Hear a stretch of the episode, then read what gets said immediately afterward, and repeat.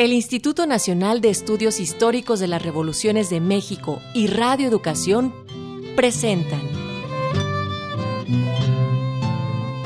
Emiliano Zapata mala tierra, siempre leal con su gente, gente leal, revolucionario a carta cabal, firme a la justicia agraria se aferra el caudillo del agrarismo. Sus ideales, el plan de Ayala encierra. Rescatar la tierra era elemental. No claudica, su lucha es radical. Valiente el pueblo, resiste en la guerra. ¡Guerra y libertad! Combatió contra Madero y Carranza, que menospreciaban la lucha agraria. Emiliano Zapata Salazar. Evidenciando su burgués perfil. Basada en el libro Biografía de Emiliano Zapata, del doctor Felipe Ávila Espinosa. Finalmente Emiliano busca alianza cayendo en una traición sanguinaria. El año 19, el 10 de abril.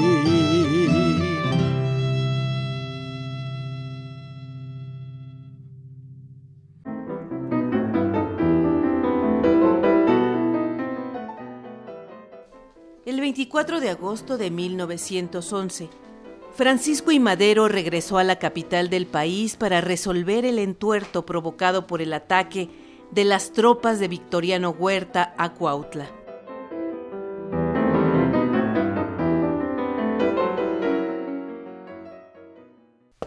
Señor de la Barra. Señor Madero. Para Madero, el general Bernardo Reyes, quien había regresado al país y era también candidato a la presidencia de la República, estaba inmiscuido en el problema de Morelos y preparaba una conspiración.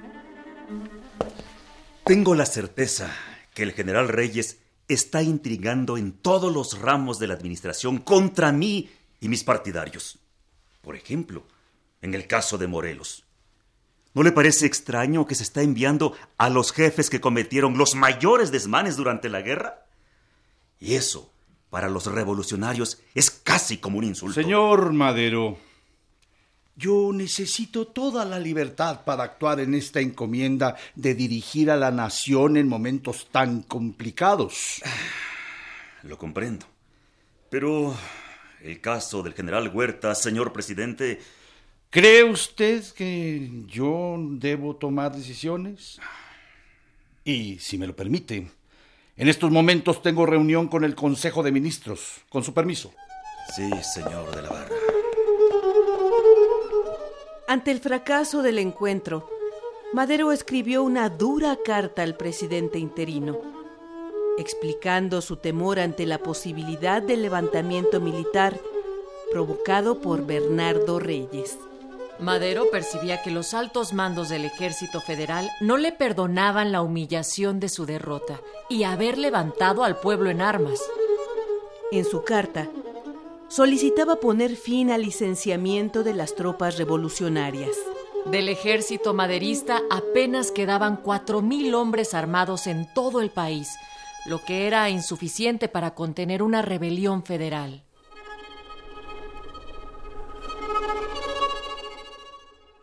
Usted, señor de la Barra, con una fe ciega en la fidelidad del ejército, olvida que no es contra usted contra quien se medita un levantamiento, sino contra mí.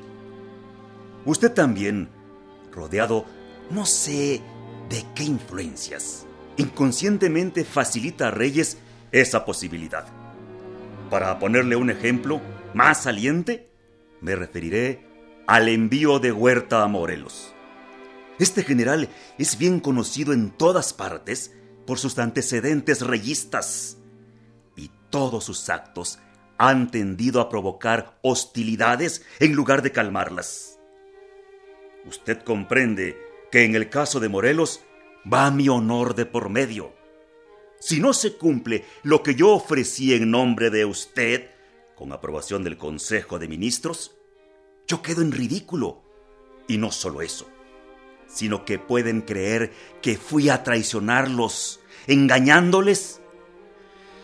Si no se arregla esto, me veré en el forzoso caso de hacer declaraciones públicas, a fin de que todo el mundo sepa cuál fue mi proceder en este caso.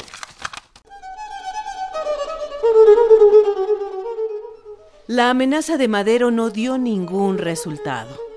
El 29 de agosto de 1911, el Consejo de Ministros resolvió proceder en contra de Zapata, declarándolo fuera de la ley.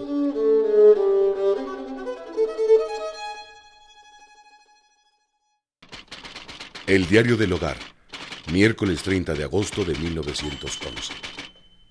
La cuestión palpitante de Morelos. Va a derramarse mucha sangre y quedará el estado desierto y triste. El gobierno está decidido a obrar de una manera enérgica en el estado de Morelos. Por fin los hacendados han logrado su objeto, convenciendo al gobierno que debe exterminar a los cabecillas. Se invoca para tal procedimiento la paz y la justicia. Pues dicen los ricos que mientras Zapata y los suyos imperen, no podrá progresar el Estado, y todo mundo emigrará por temor a los saqueos y los incendios. Va pues a procederse en contra del general Emiliano Zapata, ya que hay muchas acusaciones de tremendos crímenes que cometiera aún después de la revolución.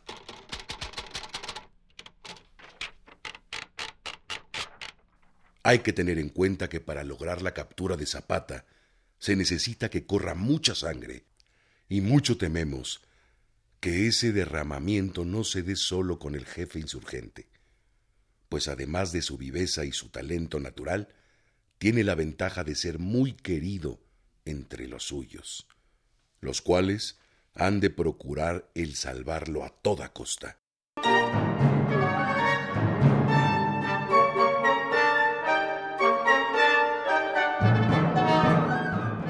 Ante el avance de las fuerzas federales, Emiliano se replegó a Villa de Ayala. Hasta ese momento, la actitud de los zapatistas continuaba siendo defensiva, evitando que se les reprimiera.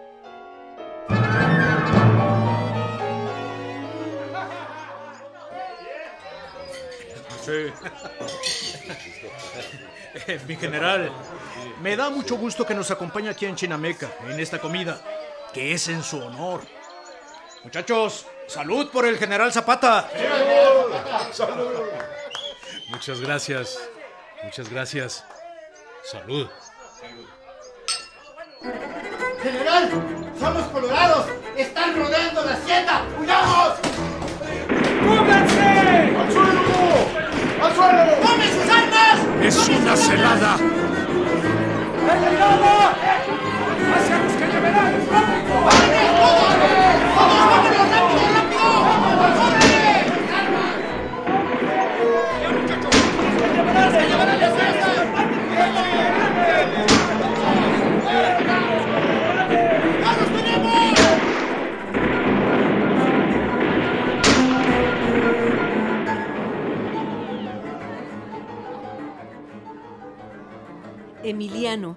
logró escapar de la incursión militar.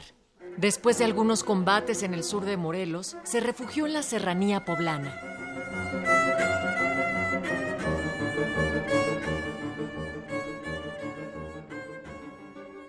El 13 de septiembre, Huerta escribió un informe al presidente interino, indicando que el ejército federal y las tropas irregulares controlaban la totalidad del estado de Morelos.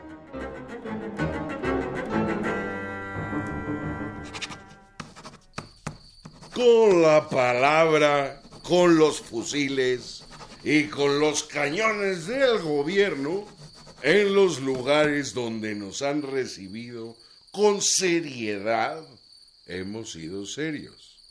Y en aquellos donde nos han recibido con dinamita y fuego, hemos contestado en la misma forma, dejando siempre bien puesto el honor del ejército y sosteniendo incondicionalmente el poder del gobierno de la República.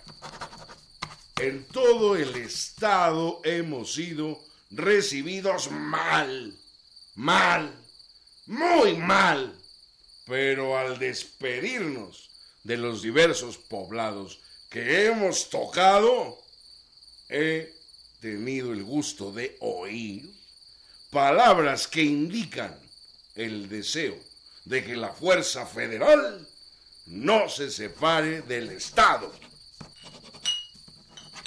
General en jefe Victoriano Huerta.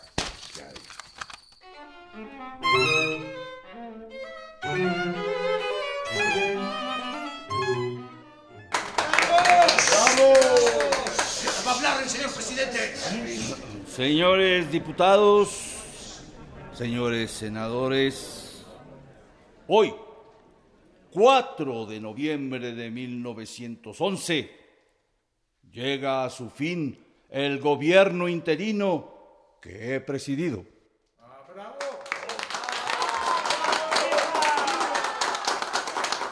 En Morelos, el problema del desarme y dispersión de las fuerzas revolucionarias encontró, desde un principio, más serias y graves dificultades. Pues aunque en apariencia aquellos hombres se manifestaban dispuestos a regresar pacíficamente a sus labores, adoptaron una actitud insumisa que bien pronto degeneró el manifiesto movimiento de bandolerismo.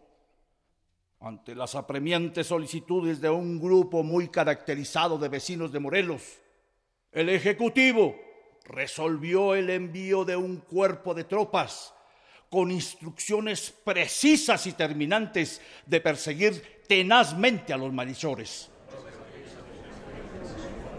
Jefe del movimiento sedicioso, se hizo popular entre las clases incultas del Estado por ofrecimientos de repartición de tierras, halagando las pasiones de los individuos de la clase más humilde, que no se dan cuenta de que la situación económica de ese Estado no se modifica por actos violentos y contrarios a las leyes.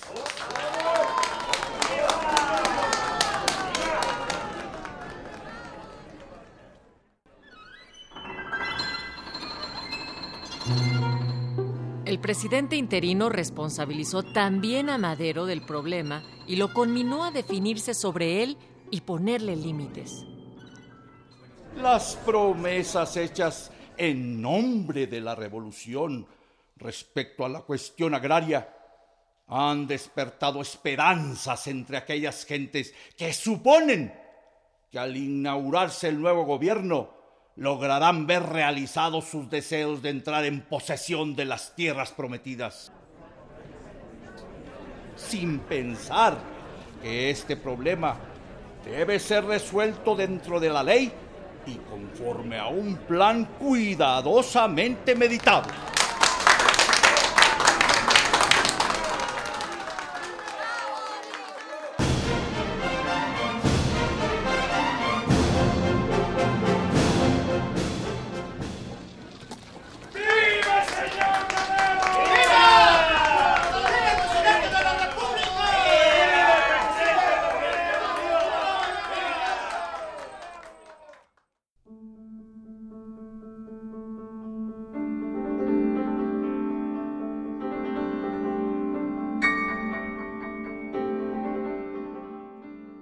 Cuando Madero asume la presidencia, Zapata le escribe.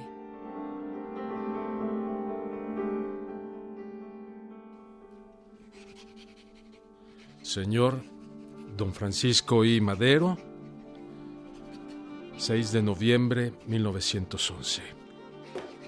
Honrome en felicitar a usted por la protesta que acaba de hacer del delicado puesto de presidente de la República, deseándole que el Ser Supremo le conceda realizar sus nobles propósitos en bien de la paz y de la prosperidad de nuestra querida patria.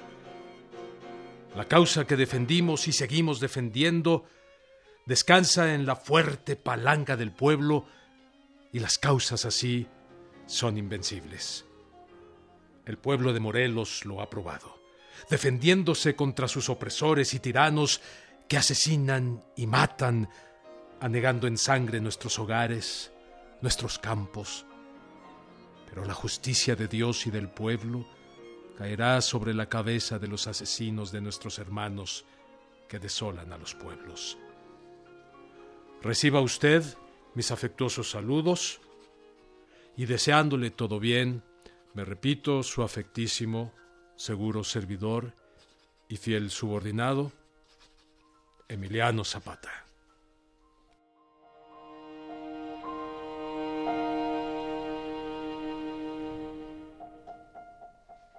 Al tomar posesión como presidente, Madero relevó de inmediato a Victoriano Huerta como jefe de la campaña militar contra Zapata, poniendo en su lugar al general Arnoldo Caso López.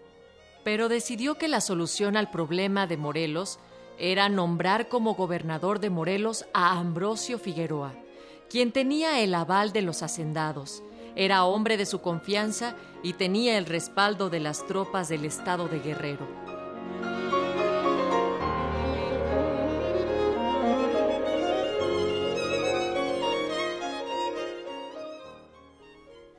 Para Emiliano, el nombramiento de Figueroa era una afrenta. Aún así, confiaba en la buena fe de Madero y recibió a Gabriel Robles Domínguez, enviado para encontrar una salida pacífica. Telegrama urgente de Cuautla, 11 de noviembre de 1911. Señor Presidente de la República, don Francisco I. Madero. México, Castillo de Chapultepec. Por ningún motivo conviene ataque General Zapata He conseguido excelentes condiciones. Federales quieren atacar, romper conferencias. Niéganse a dar ningún aviso. No quieren que vaya a ver a usted, pero me les escaparé para hablar con usted. Encarecidamente le ruego, no ordene ataque sin hablar antes conmigo.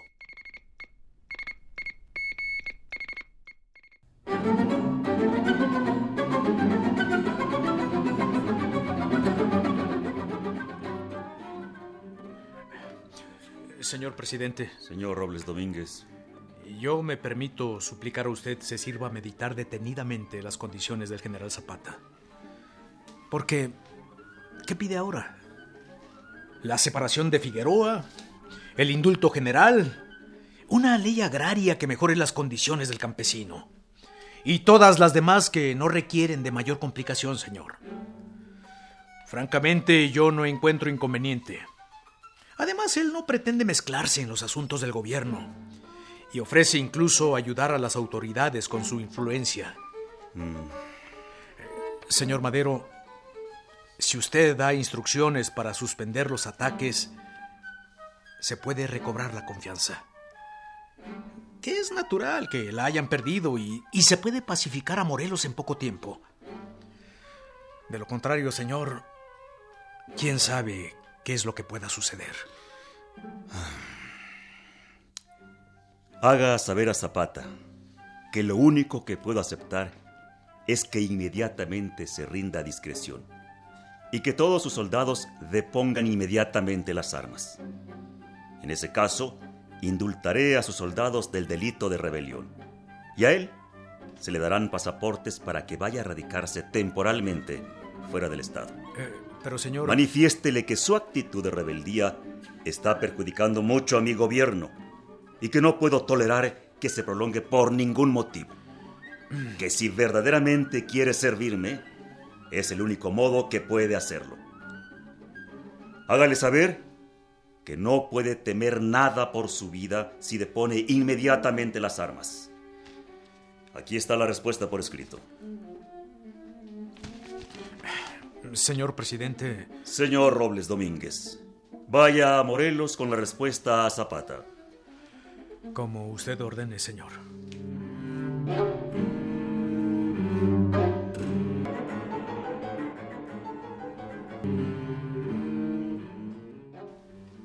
Robles Domínguez regresó a Morelos a entregar personalmente a Zapata la carta. Pero no pudo cruzar el cerco del ejército federal. El general Caso López lo retuvo en Cuautla. En la madrugada del día siguiente, Zapata finalmente entró en contacto telefónico con Robles Domínguez. Licenciado, me están rodeando. Sí, general.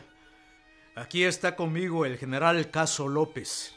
Pero se están movilizando fuerzas por distintos rumbos. Eso no fue lo acordado. Sí, general. Sí. Aquí está el general Caso López. El señor presidente está bien dispuesto para que se llegue a un entendimiento. Voy a escribir a usted y a enviarle la carta original del señor presidente. General, ¿me escucha? ¿Me escucha? ¿Qué le dijo Zapata? Nada, general. Cortó la comunicación. Mm.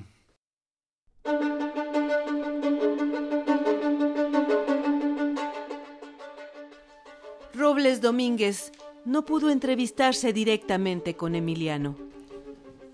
El 13 de noviembre de 1911, con un mensajero envió la carta del presidente y otra que él mismo escribió desde Cuautla proponiendo un exilio amigable.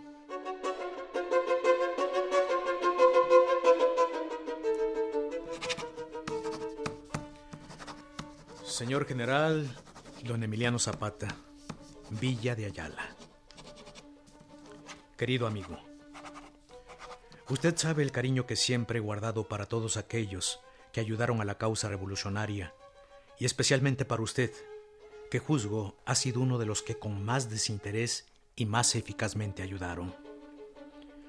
Tengo derecho a pensar que usted debía tener absoluta confianza en el presidente de que cumplirá todas y cada una de las promesas que hizo en el plan revolucionario y atenderá preferentemente al mejoramiento de la situación de la clase humilde, ya repartiendo tierras a los agricultores pobres o exigiendo que se respeten los derechos del trabajador en general, y muy especialmente del trabajador del campo. Yo estoy dispuesto a acompañarlo y permanecer con usted en el lugar que el señor Madero nos indique. Comprometo solemnemente mi palabra de caballero.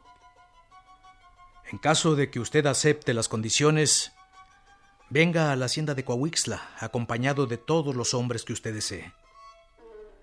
Ruégole encarecidamente que acceda, seguro de que nada le pasará, y que habrá contribuido de manera altamente patriótica al bien de nuestro México.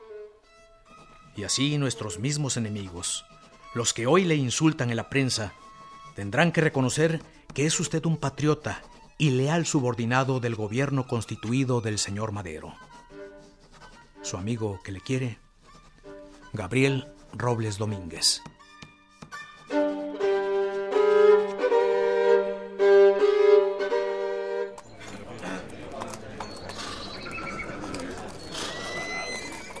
Señores, pues como quedamos, a cubrir sus posiciones en el aguacate. ¡Sí, vámonos, vamos! ¡Arriba! ¡Vámonos vámonos, el general Zapata!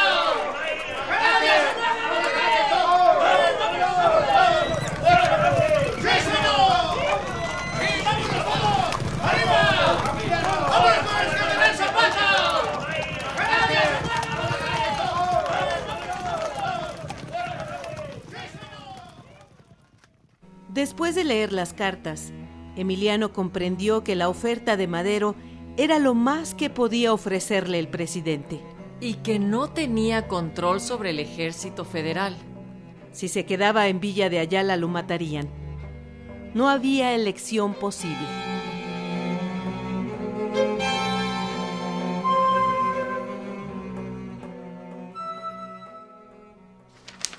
¿Y qué razón le doy al licenciado Robles Domínguez, general?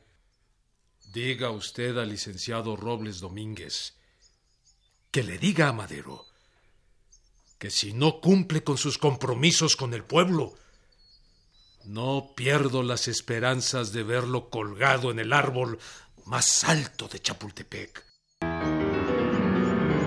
Que me ha engañado. Y dígale a Robles Domínguez que a él también lo espero, con sus federales, en el Cerro del Aguacate. ¡Vámonos! ¡Vámonos! ¡Al cerro del